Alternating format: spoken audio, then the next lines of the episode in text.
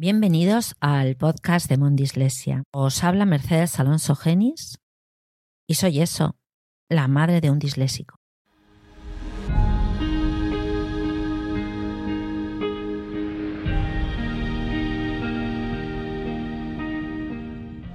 Hoy, gracias a la generosidad de mi amiga Sara Culebras, creadora de Fuera de Serie Blog, os traigo el post que le escribí para su blog que me hace muchísima ilusión que me permita compartirlo con vosotros.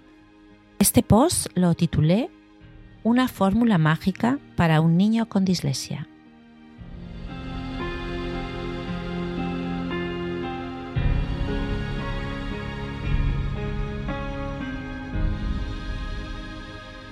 La otra noche, hablando con Iñaki Muñoz de Disfan, coincidimos en que para un niño con dislexia lo importante son sus padres.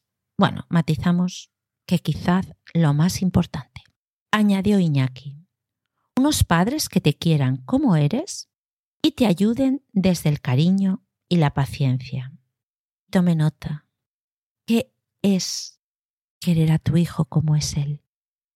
Quererle como es puede implicar que muchas veces vas a escuchar lo que no quieres oír, que no va a llegar a ser nada en la vida, que va a repetir, que no conseguirá escribir bien, que no hay forma, que esa letra es imposible. Este niño no podrá estudiar bachillerato, bueno, ni muchísimo menos una carrera universitaria. Y a ti, cuando escuchas estas frases, un nudo en el estómago te aprieta un poco más. Qué incertidumbre, ¿Te sientes tú también vulnerable porque a la vista de los otros tu hijo lo es? La verdad es que no es nada fácil. Y es muy triste que casi todos los padres con un niño con dislexia nos hemos tragado estos ratos u otros parecidos, que te voy a contar. Incluso a veces nosotros mismos, ¿eh? No ves claro el camino a seguir para superar la dificultad y sientes el aguijón de la duda. Si realmente podrá, ¿cómo lo vamos a hacer? Pero quererle como es a tu hijo hace a la vez que nazca dentro de ti una fuerza imperiosa e incontrolable que te obliga a creer en él. Y así te haces ciega a las miradas de conmiseración, esas miradas que te dicen, pobre mujer no está en el mundo real, no ve la realidad que tiene. Te haces ciega porque tú crees en él incluso cuando otras madres comparten contigo. Y es natural que lo hagan, ¿eh?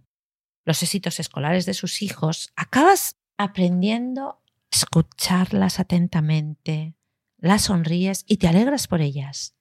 Pero como tú crees en tu hijo, también tú les compartes, llena de orgullo, sus notas, que no son ni tan brillantes ni tan altas, pero son unas notas conquistadas.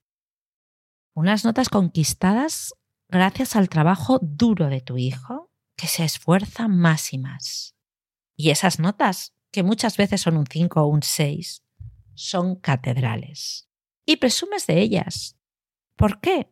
Porque tú crees en tu hijo y le quieres como es. Y crees en él porque eres perfectamente consciente de que ese esfuerzo, ese tesón está marcando un carácter. Toda una actitud que hace a tu hijo cada día más fuerte, más grande, más maduro, porque tú crees en él, estás convencida de que él está creciendo y avanzando. Y gracias a que tú crees en él, lo mejor de todo es que tu hijo cree en ti en tu compañía, en tu consuelo, en tu seguridad al afirmar que brillará. Que no tenga prisa. No hay prisa. La flor más hermosa es la última que florece, que lo está haciendo bien. Aunque ahora no se vea, él brillará, porque tú crees en él. Y esa suerte que tiene tu hijo de que sus padres crean en él, al final se convierte en una fuerza incondicional en la que se apoya y al fin, él solo coge las riendas de su dislexia. Y esto ha sido gracias a que sus padres encontraron la fórmula mágica para superar su dislexia, que es quererle como es, es decir, creyendo en él.